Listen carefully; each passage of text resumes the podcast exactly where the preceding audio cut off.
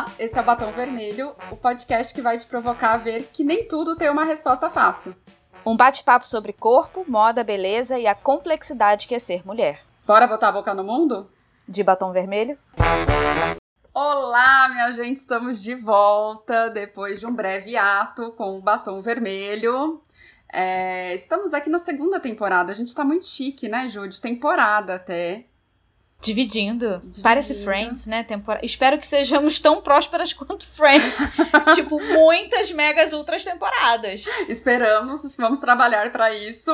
É, na verdade, a gente teve que fazer um breve ato, pois somos filhas de Deus e tiramos férias. E aí, para justificar Aleluia. esse ato, a gente tá aqui com segunda temporada, novas temáticas, e a gente vai começar falando de moda e do vestir. Será que tem diferença entre essas duas coisas?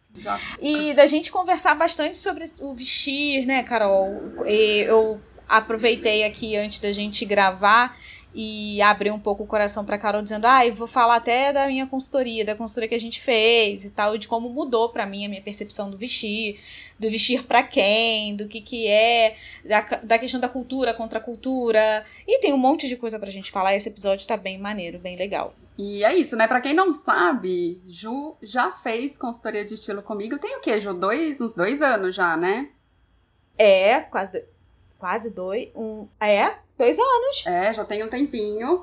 E tem um tempinho. acho que a gente pode começar por aí, né, Ju? Vamos falar um pouco da nossa relação pessoal com o vestir? Vamos, vamos embora. Deixa eu contar, né? Deixa eu fazer um breve relato do, do, do que era o vestir para mim, né?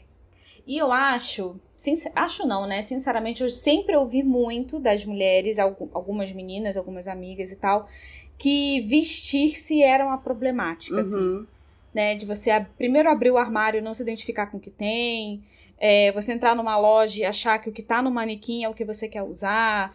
Você folhear as revistas e hoje, né? Eu sou da época do, do blog das, da, da, da moda, né? As blogueiras de moda.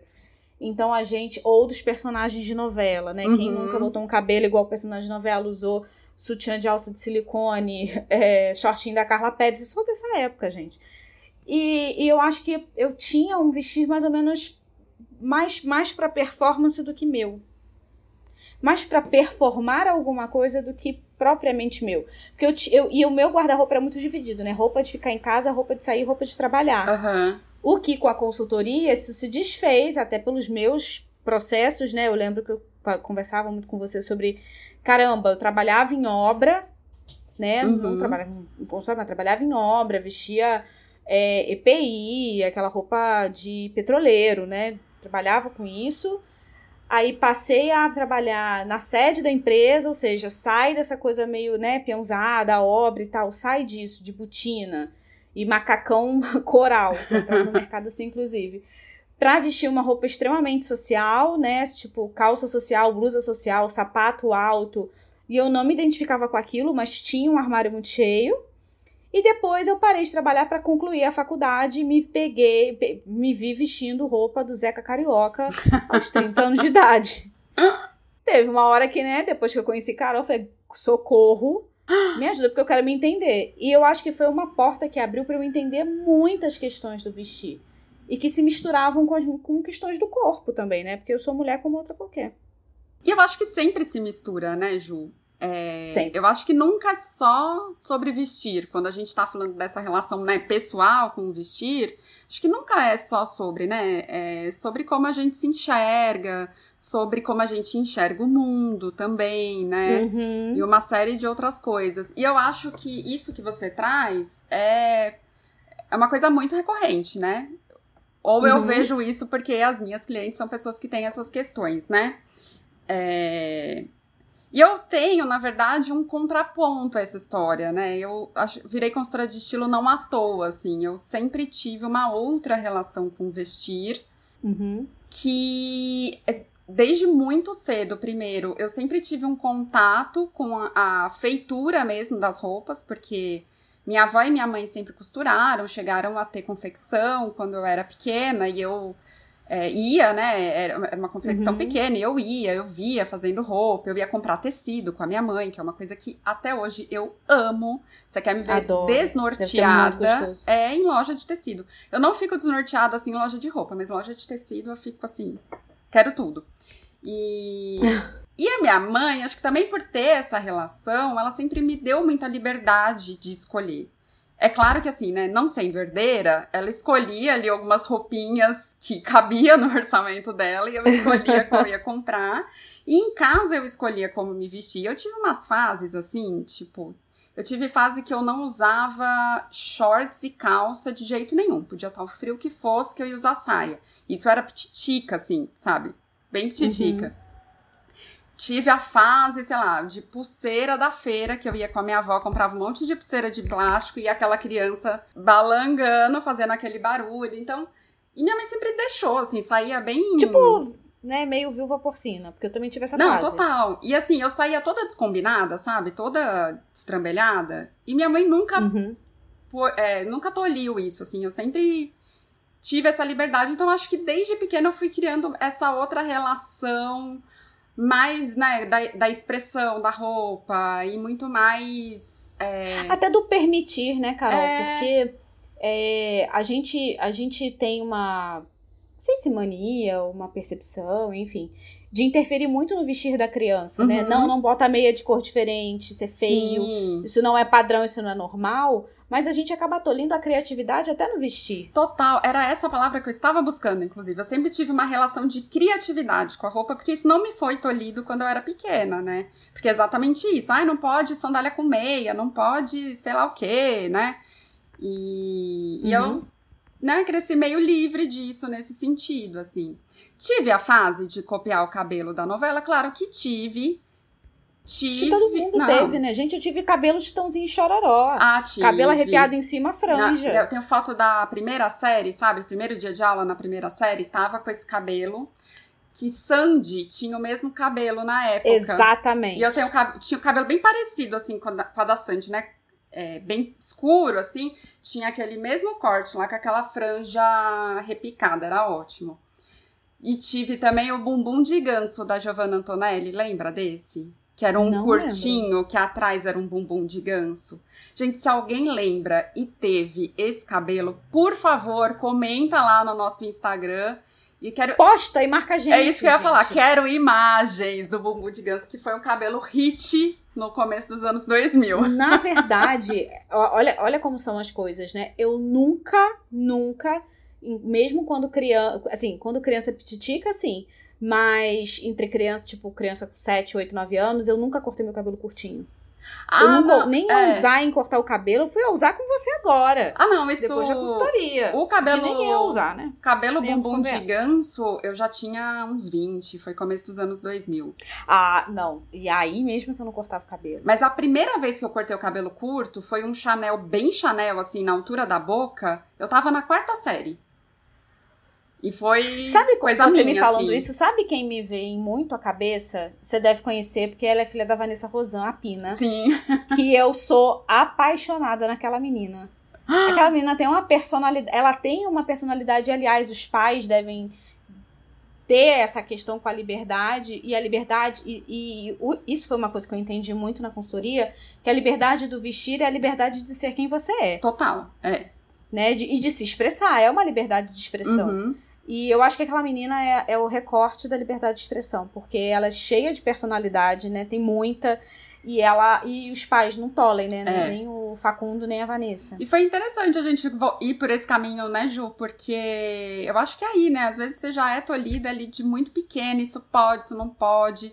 Pra gente que é mulher, então tem toda uma outra problemática uhum. que a gente já sabe é, que já falamos aqui em outros episódios, então isso fica mais, né, é, e fica mais na área da performance, que é isso que você falou, você tá se vestindo sempre preocupado muito mais com o outro do que com você mesmo, até o momento que você chega a perder, muitas vezes, esse contato com o que é seu, né, o que que você gosta.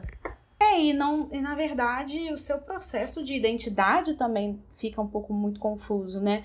Acho que a gente toca num ponto interessante que é esse recorte né, do feminino e da mulher, que quem nunca, acho que várias de vocês já devem ter ouvido falar, né, e pessoas mais velhas, enquanto vocês eram crianças, falam assim, nossa, aquela menininha de cabelo curto parece um menino, né? Uhum. Ou, tá vendo aquela menina que anda toda largada? Tá vendo aquela menina que só usa saia? Você tá vendo aquela menina que não bota um short, né, que é todo, só usa calça comprida, ou que só... E isso vai fazendo com que a gente também não só vá tolindo a criatividade do vestir, como vai tolindo a forma como você se veste. Né? Porque a gente passa a se vestir pro olhar do outro, para não ser julgado da mesma forma que pertencer. Vou ter que fazer esse breve parênteses aqui, vou trazer um, uma coisa meio cabeçuda. A gente prometeu que a gente ia tentar ser mais leve, menos cabeçuda, mas é muito difícil, gente. Então vou abrir esse parênteses aqui, cabeção, tá? É porque eu tô essas semanas trabalhando na atualização do meu curso para consultoras.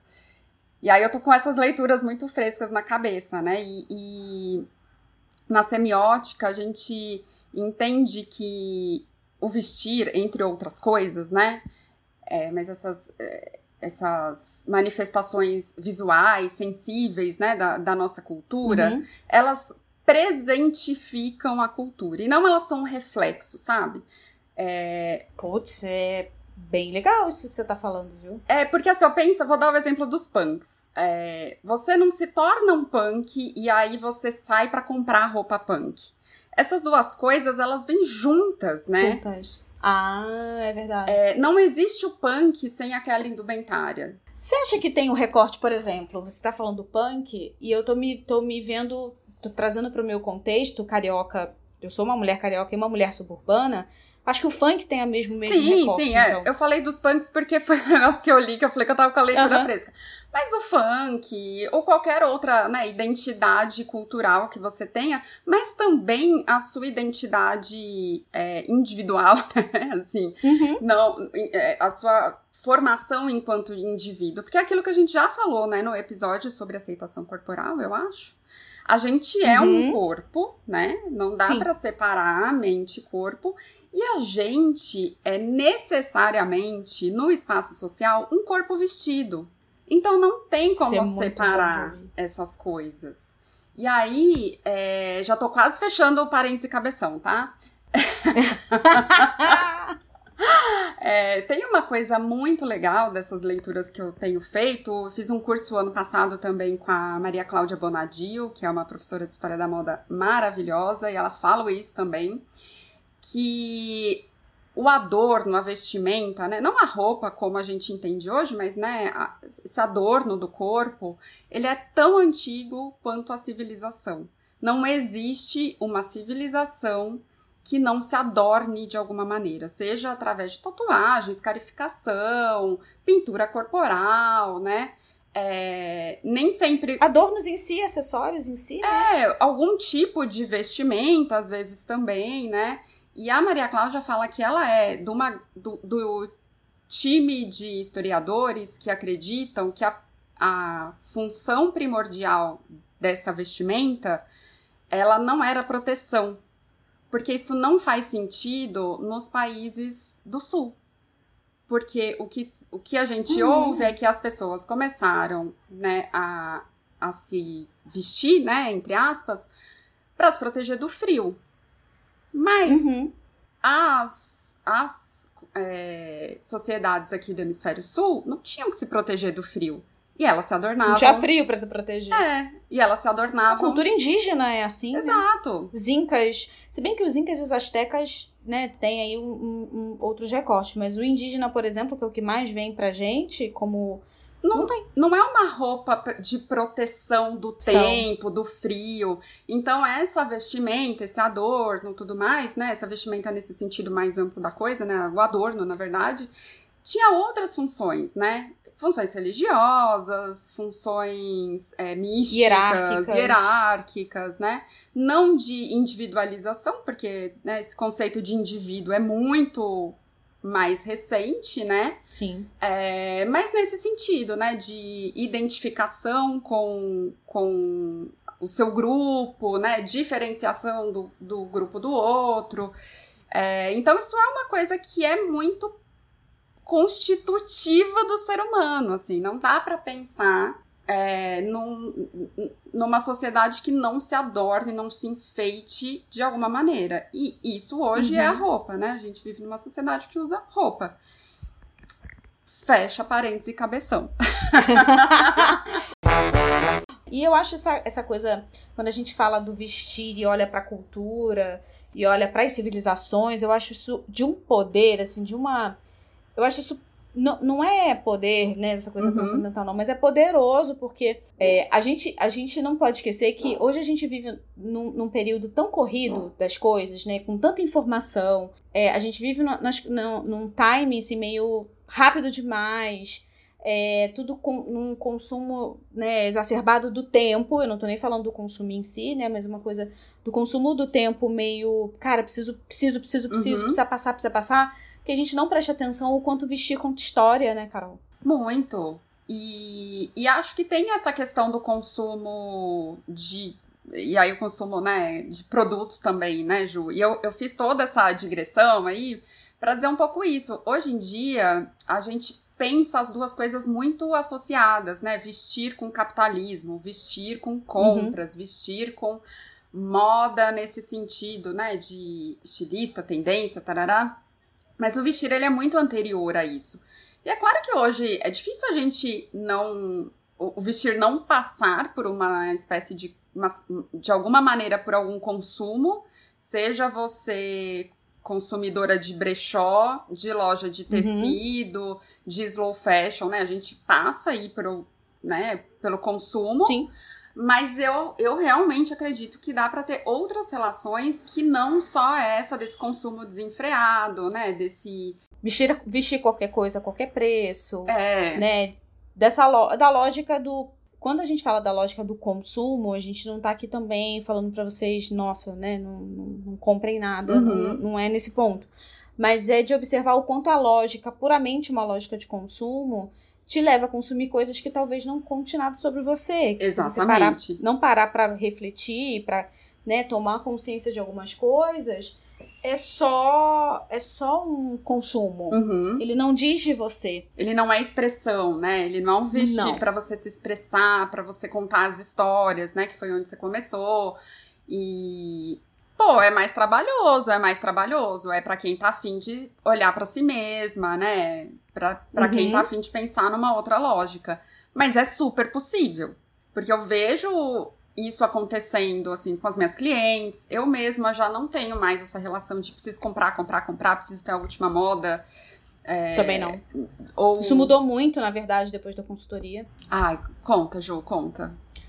Não, porque o que antes para mim era a lógica do que eu preciso. E, assim, tá tudo. Quando a gente fala disso também é só pra gente não confundir, né?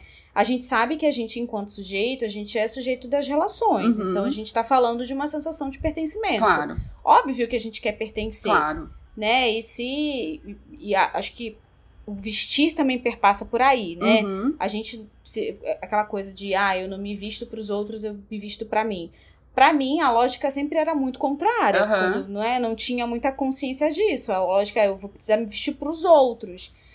Então, eu comprava exageradamente. Eu, eu comprava com uma conexão muito mais do... Ah, eu preciso comprar isso porque tá todo mundo usando e eu vou, vou no barco? Vou uhum. também, porque eu sou né, mais uma no meio do, da multidão. Eu tô incluída ali. Do que, de fato, me perguntar se aquilo faria faz parte de você, você tá, tá, é, é por aí mesmo que você tá afim de ir, né? uhum. né? Tipo, meu, por exemplo, eu sempre adorei pantalona. E fazia anos que eu não vestia uma pantalona. Que pra mim não é pantalona, pra mim, né, uma pantacur já é uma pantalona, porque ah, eu tenho um metro e meio de altura. É a única peça que eu compro e não faço barra, é a pantacur pra a ser única. usada como pantalona. Como pantalona.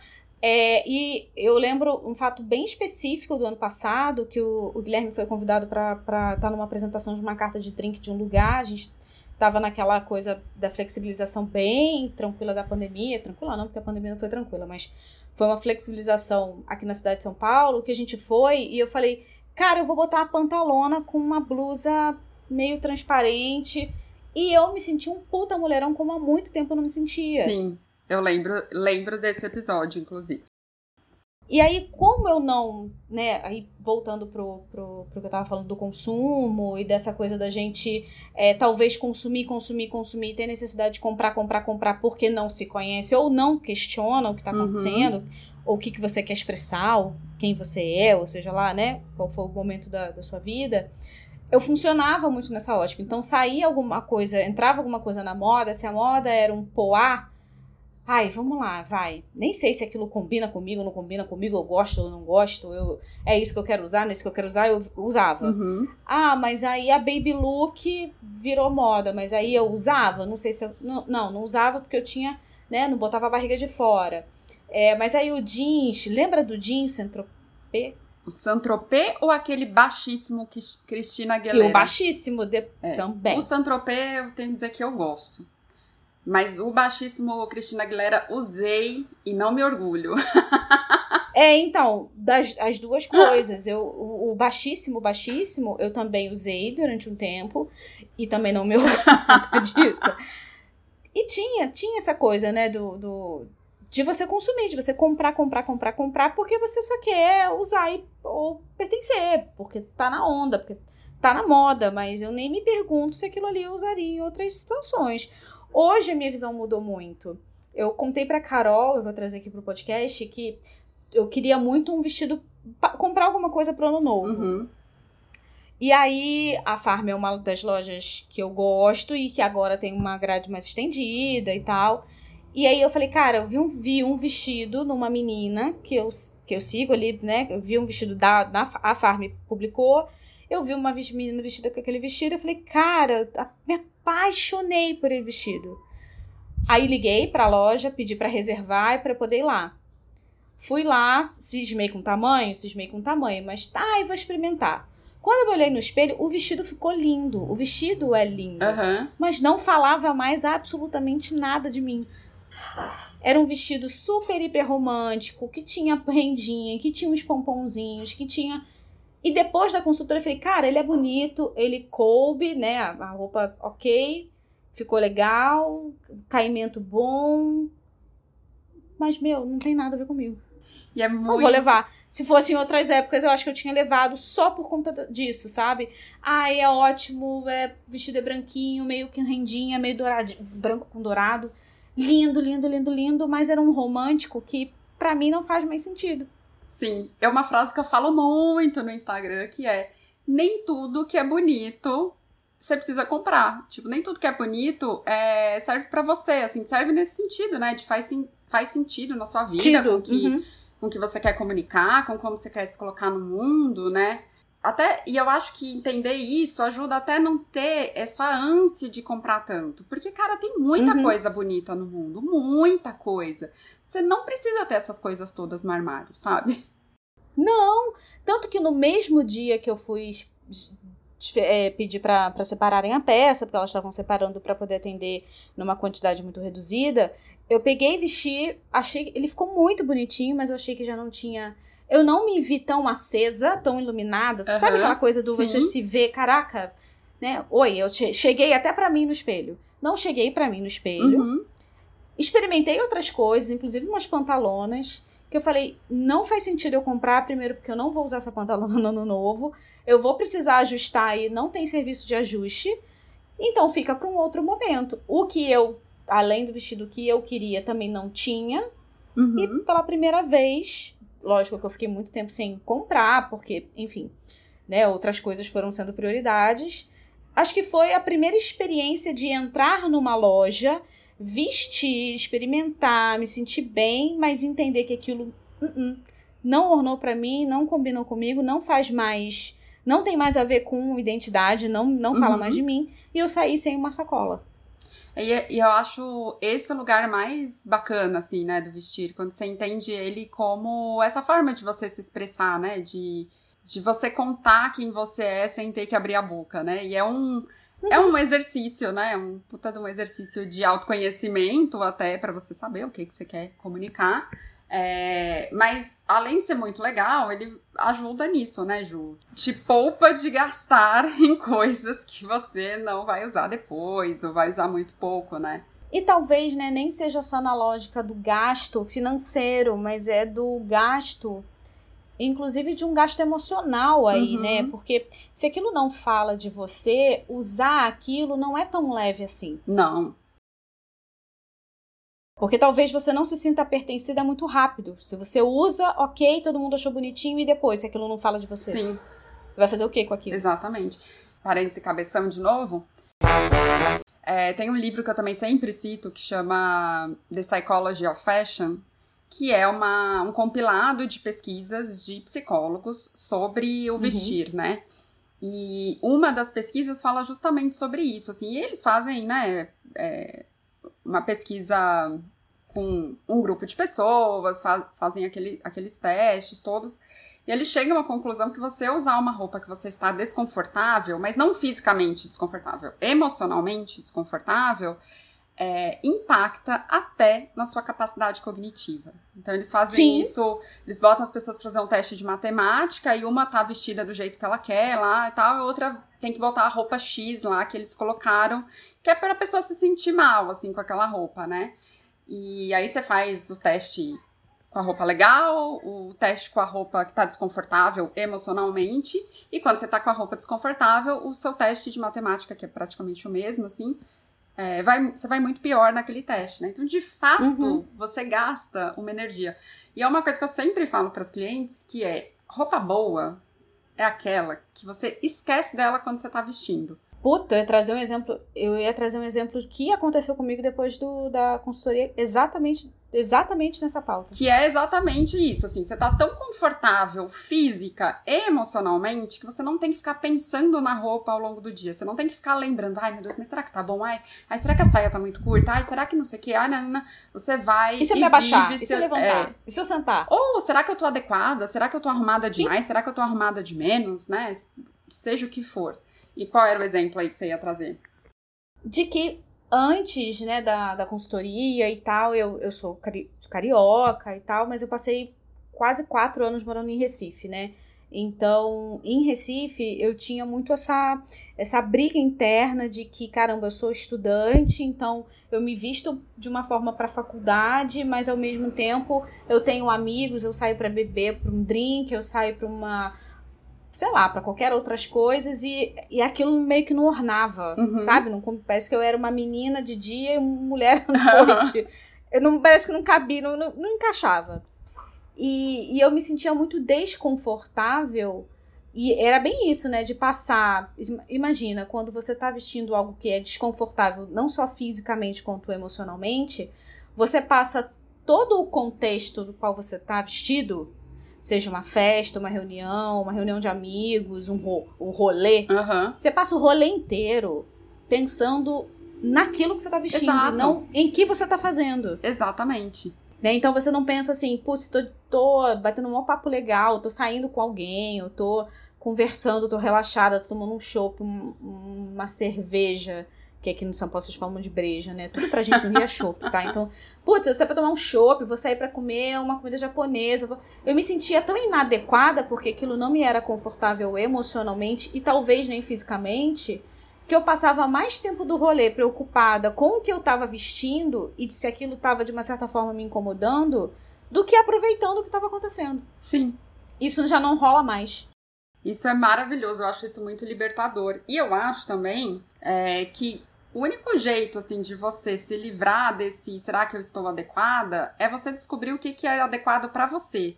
Porque a gente vive numa sociedade hoje em dia que é muito mais livre. Ainda que Sim. eu sei que o discurso muitas vezes é outro, e a gente talvez possa fazer um episódio só sobre isso, liberdade do vestir.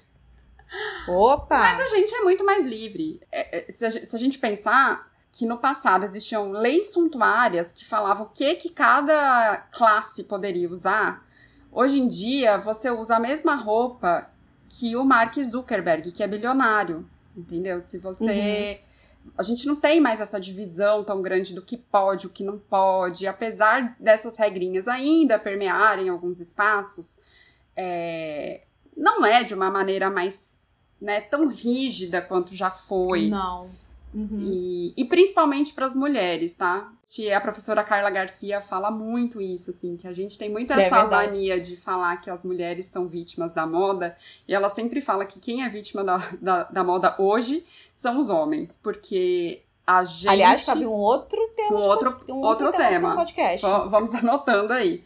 Porque o homem tem uma série de coisas que, se ele sair na rua, ele corre o risco de ser espancado né? Nesse, sim, tipo, sim. Saiu de paetê, de shorts curto, unha pintada, maquiagem, assim, a lista é imensa. Ombreira. Ombreira. Qualquer coisa. A lista é imensa. Pra mulher, é, isso é muito mais permitido hoje. A gente usa calça, camisa, tênis, ou salto alto, ou brilho, usa maquiagem, não usa maquiagem. Esse não poder tá numa, numa ordem que ela é muito mais de você não será considerado atraente. Mas se Sim, pra você. É num lugar mais subjetivo. É, e se pra você você não tá afim de ser atraente mesmo, foda-se, né? Mas a gente pode muito mais, né? Uhum. Então também é, os lugares ditam menos como você deve se vestir. É claro, Sim. a gente tem algumas, alguns tipos de trabalho que ainda são muito rígidos, né? Certas ocasiões, certos eventos. Mas, voltando ao exemplo que você deu, no rolê, a coisa é muito mais é muito mais livre dessa maneira. Então, é, isso faz com que as pessoas também fiquem mais confusas do que usar, já que você pode muito mais. É, e ao mesmo tempo, você nunca vai agradar todo mundo, porque não tem uma coisa ali, né? É, ah, isso aqui, ponto, isso aqui, com isso aqui você não vai.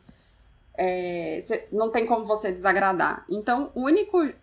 Falo isso para todas as minhas clientes que têm um pouco essa questão é, você nunca vai agradar todo mundo. Nem tenta. Desencana. Não vai rolar.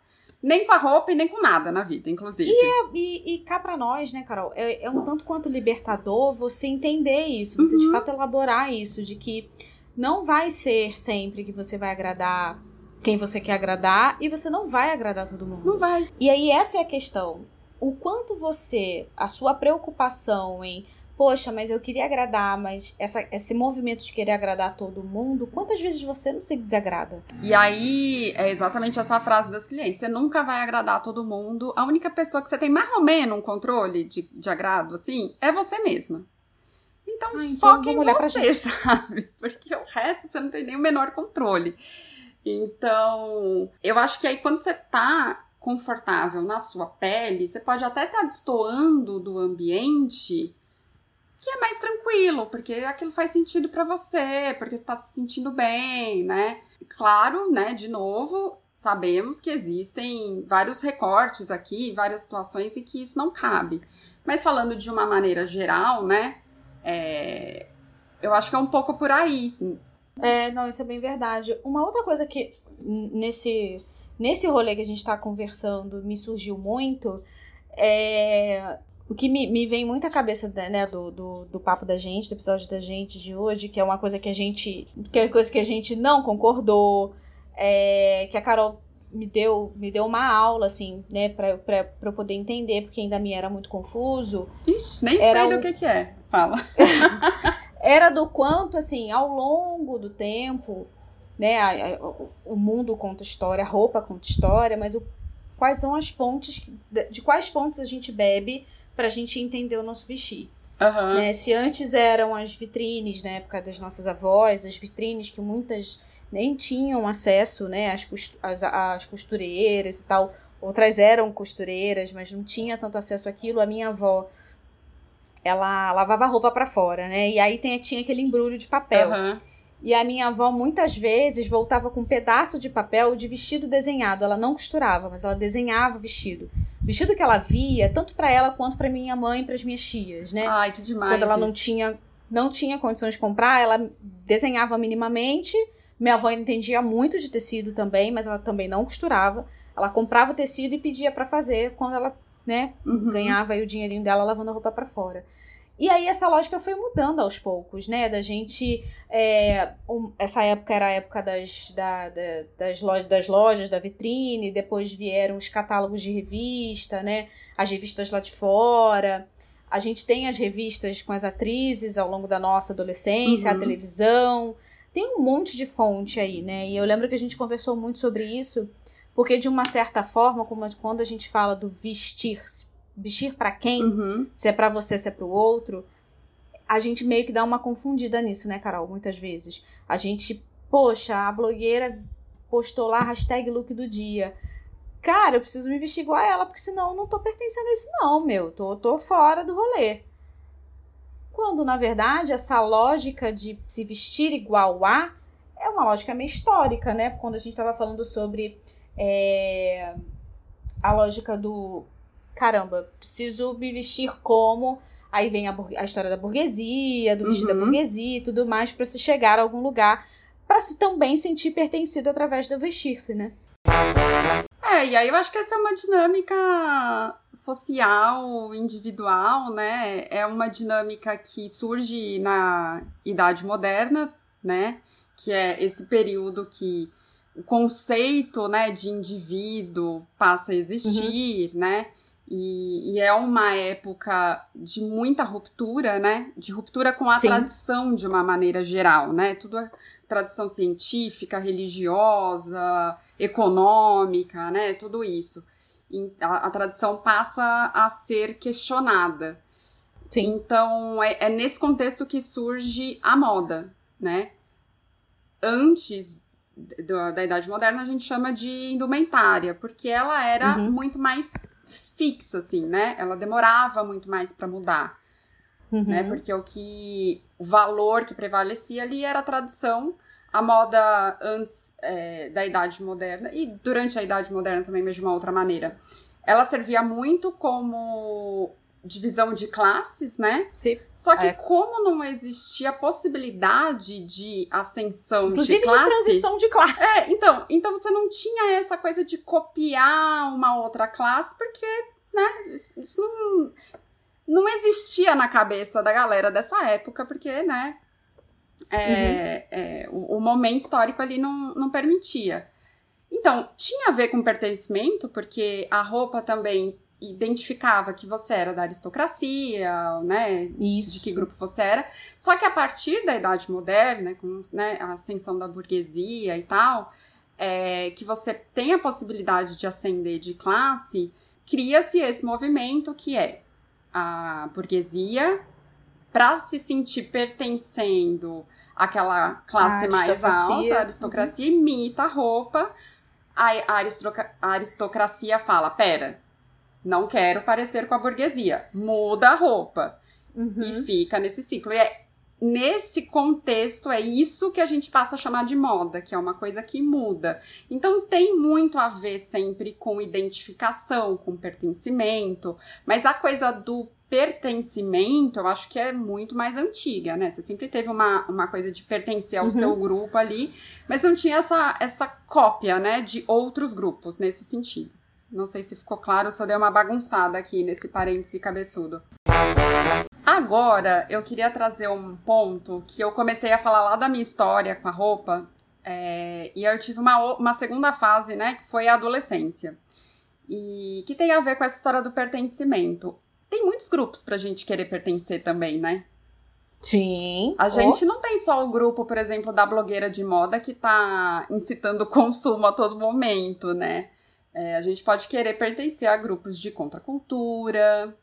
Sim. É, e aí eu voltei na minha adolescência porque eu fiquei pensando como isso, de uma certa maneira, moldou muito a minha relação até com beleza, com outras coisas. Por quê? Fui uma adolescente rebelde que gostava de rock. eu nunca gostei, gente, de Backstreet Boys, Spice Girls. Ah, eu era. Não, Nossa. eu era rebelde, entendeu? Eu gostava de rock, gostava de Nirvana, depois de Red Hot Chili Peppers.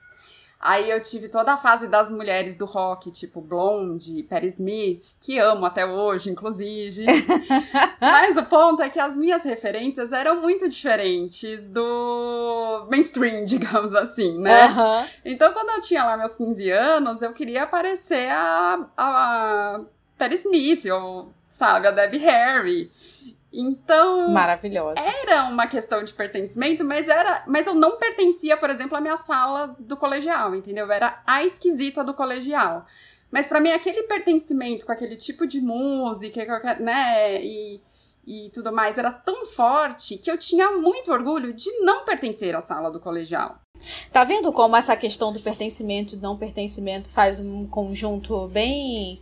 Não, gente, dá pra, dá pra gente ficar aqui cinco horas. Cinco horas. É, mas aí era um pouco esse o ponto que eu queria trazer, assim, que também é... não é só sobre ir na onda, né? Você pode achar outras maneiras, outros grupos para se identificar e que te tragam outras coisas, né? E para mim, Sim. ter essa identificação foi muito importante, porque, né, gente, adolescência, aquela fase, né, horrorosa, que você se sente um peixe fora d'água.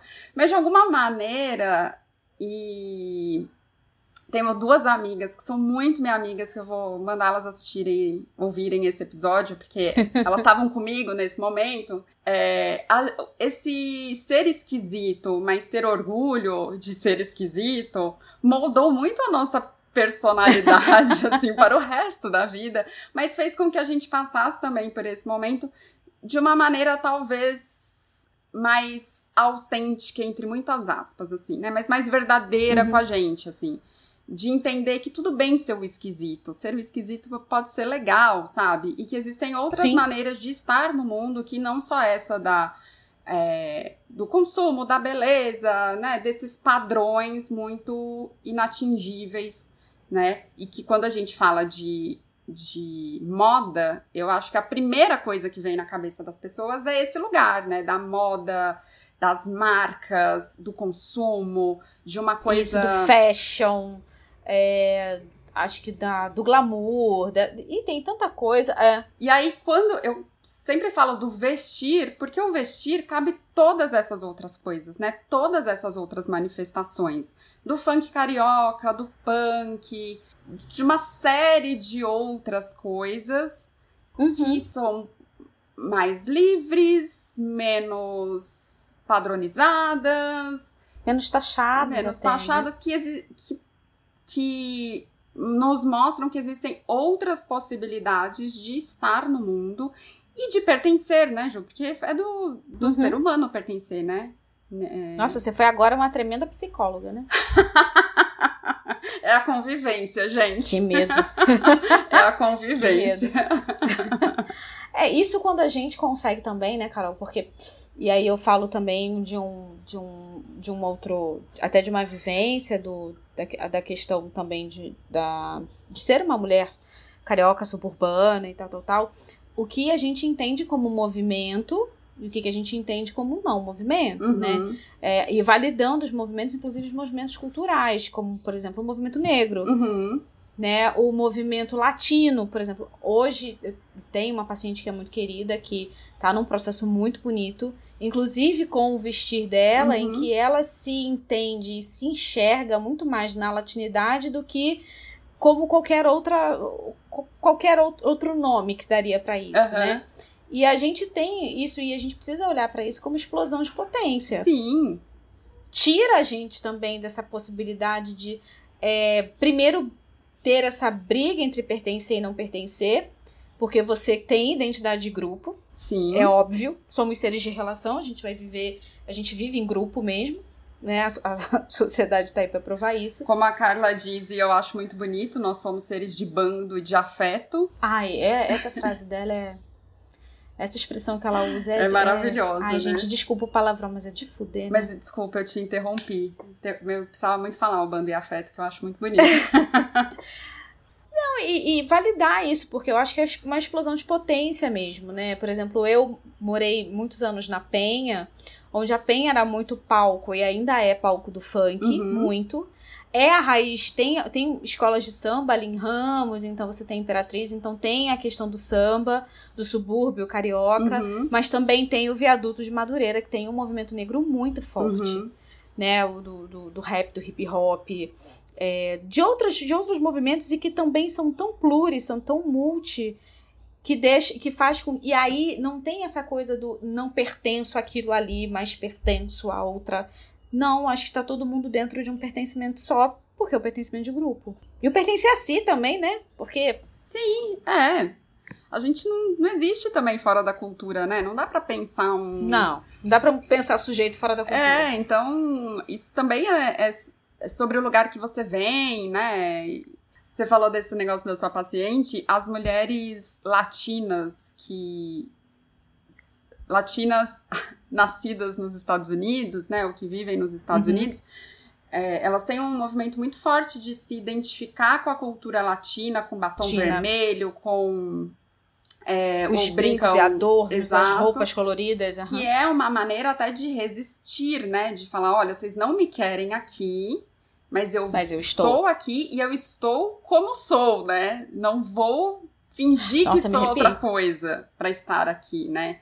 Então, a roupa ela pode ter essa potência, né, de se opor, de resistência, de uma série de outras coisas também, que a gente vai ter que guardar para um outro episódio, né? Porque senão a gente vai ficar aqui falando assim, cinco horas, ninguém vai ter paciência para ouvir.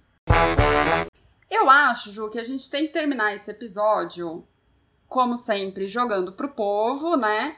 A gente não só vai deixar uma pergunta, mas a gente vai pedir para vocês deixarem sugestões de continuidade aí, de ganchos que a gente pode puxar disso tudo aqui que a gente falou. Eu tenho certeza que vai ter muito gancho desse episódio, então muito. tragam, porque aí a gente vai trazendo as coisas em próximos episódios, né? E eu, eu nós gostaríamos muito que vocês respondessem lá no arroba Batom Vermelho Podcast é, o que é moda para você? O que, que passa na sua cabeça quando a gente fala moda? Moda. Boa.